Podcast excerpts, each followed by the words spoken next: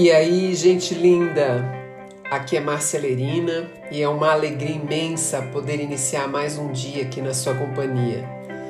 Seja muito bem-vinda, seja muito bem-vindo ao nosso podcast, que é um ambiente de troca, de reflexão para fazermos um dia na mais alta energia. Respira fundo, põe um sorriso nesse rosto e bora pro episódio de hoje.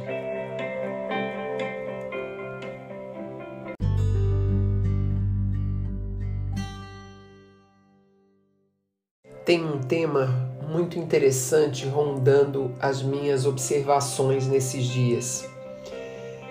Todos sabem que quando a gente trabalha com instrumentos de pesquisa sobre perfil, a gente acaba tendo uma visão profunda e ampla da importância da jornada daquela pessoa na Terra.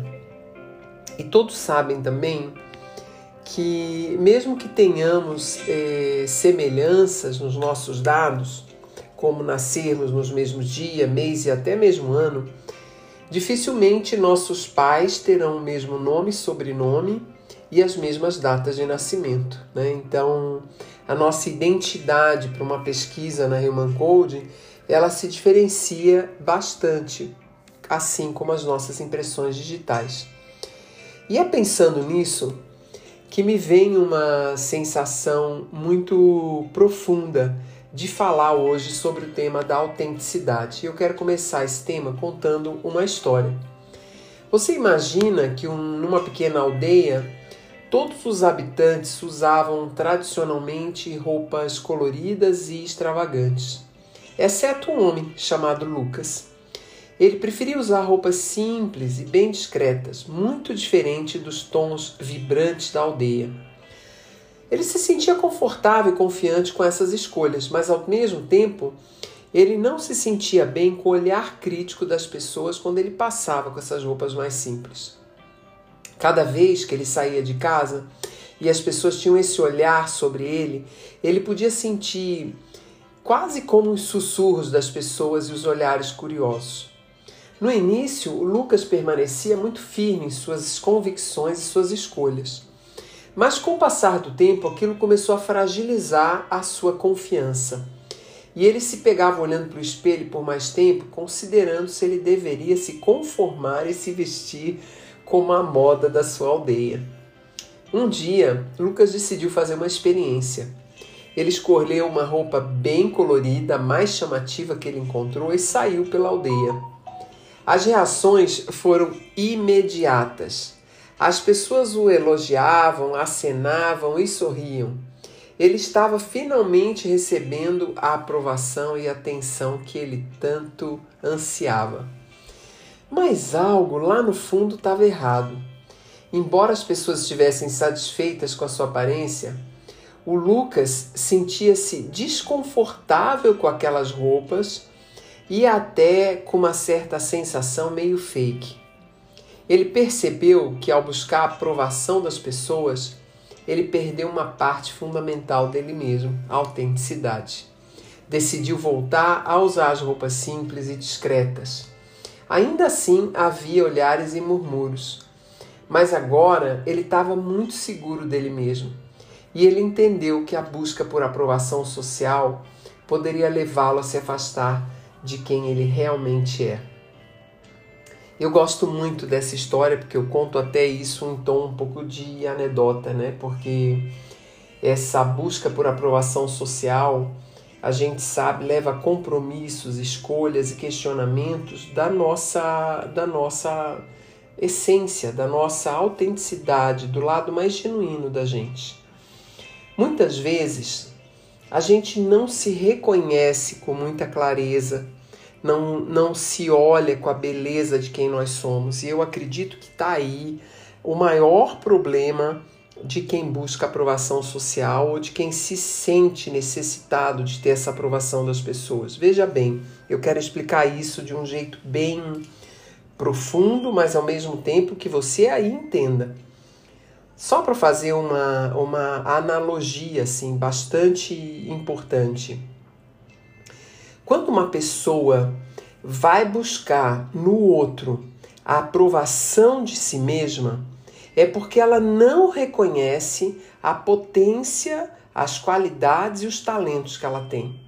Ela não tem confiança nessa construção que ela enxerga nela. Por quê? Porque se ela reconhecesse que cada ser humano na Terra é único, e isso não é uma fala bobeira, isso não é uma fala tola de alguém que está falando isso à toa.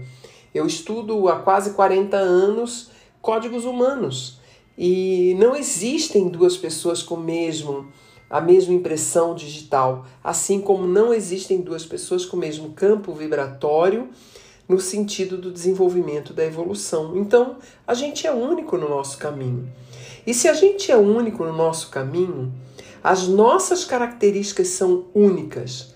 E quando a gente se compara com as outras pessoas, quando a gente se desqualifica em relação ao que a gente está se comparando, quando a gente não tem é, confiança, não tem é, aceitação e apropriação de quem nós somos, a gente está se auto-rejeitando. Está auto-rejeitando a nossa história, a nossa ancestralidade a razão da nossa jornada. Então eu queria que a gente pensasse sobre o tema dessa aprovação social, dessa necessidade de aprovação de outras pessoas, a partir de um lugar um pouco mais profundo. O buraco é um pouquinho mais embaixo. Porque não é um tema psicológico, gente, é um tema existencial. Se você veio à Terra com uma série de características físicas, mentais, emocionais, espirituais, intelectuais, essa é você. Seja isso algo que você entende como diferente, algo que você entende como é, que te qualifica ou não, essa é você. Você precisa redesenhar essa compreensão a partir de um olhar de distinção. E nessa distinção, reconhecer que algumas partes de você pode se integrar com eh, características do coletivo, características de outras pessoas, mas a maioria do quantum, sabe, daquela relação profunda que define a tua essência, só você tem. E se você está procurando ser o que o outro manifesta, e eu nem sei quem é esse outro, porque os outros estão todos manifestando algo que está na moda, algo que foi definido como bom, algo que foi definido como inteligente, é, pode não funcionar. Eu lembro de uma história muito importante na minha infância, adolescência quase, que nós morávamos num apartamento muito muito fino, assim, muito estruturado, numa cidade do Brasil, nessas enormes andanças que meus pais fizeram, e morava do lado do nosso apartamento um chiquetésimo arquiteto com a sua família. E ele tinha uma, uma consideração das mídias sociais no Brasil, dos jornais, que naquela época né, é, a fama estava dentro das rádios, jornais, televisão. E a inteligência era aplaudido pelas grandes obras que ele fez, pelo estilo arquitetônico, pelo design dele. em casa, nós sabíamos, porque ele era um vizinho próximo do nosso apartamento, nós sabíamos o que rolava dentro de casa quando ele não se controlava nos uísques que ele tomava e nas surras que ele dava na mulher dele e no filho dele. E o meu pai em casa, né, quando a gente falava sobre esse tema, ele aproveitava para ter um pouco que eu chamava de palestrinha, né, sobre isso o que a gente considera inteligente no mundo tem que ser bem pensado. Inteligente, para mim, são as pessoas que sabem usar muito bem as suas competências e as suas capacidades em todos os aspectos. Isso é sabedoria. Ser aquilo que você é, que você manifesta, que você aprendeu com muita consciência, com muita presença apesar desse homem ter uma inteligência lógica, racional, que construía bastante coisas no mundo, é, na vida pessoal dele, ele não conseguiu evoluir vários aspectos e tinha um comportamento muito complexo. e a quem olhava do lado de fora, com certeza invejava o dinheiro, o sucesso, a fama e a inteligência que esse homem trazia. Eu aprendi desde muito pequena que a gente não deve desejar a vida dos outros, porque a gente nunca sabe qual é realmente o presente e o futuro dessa pessoa. Sempre que eu olho para fora, eu fico muito grata com o sucesso dos outros, mas eu sou muito grata com a pessoa que eu estou nesse momento na Terra. Eu espero você aqui amanhã com um sorriso no rosto para mais uma reflexão. Beijo grande para você.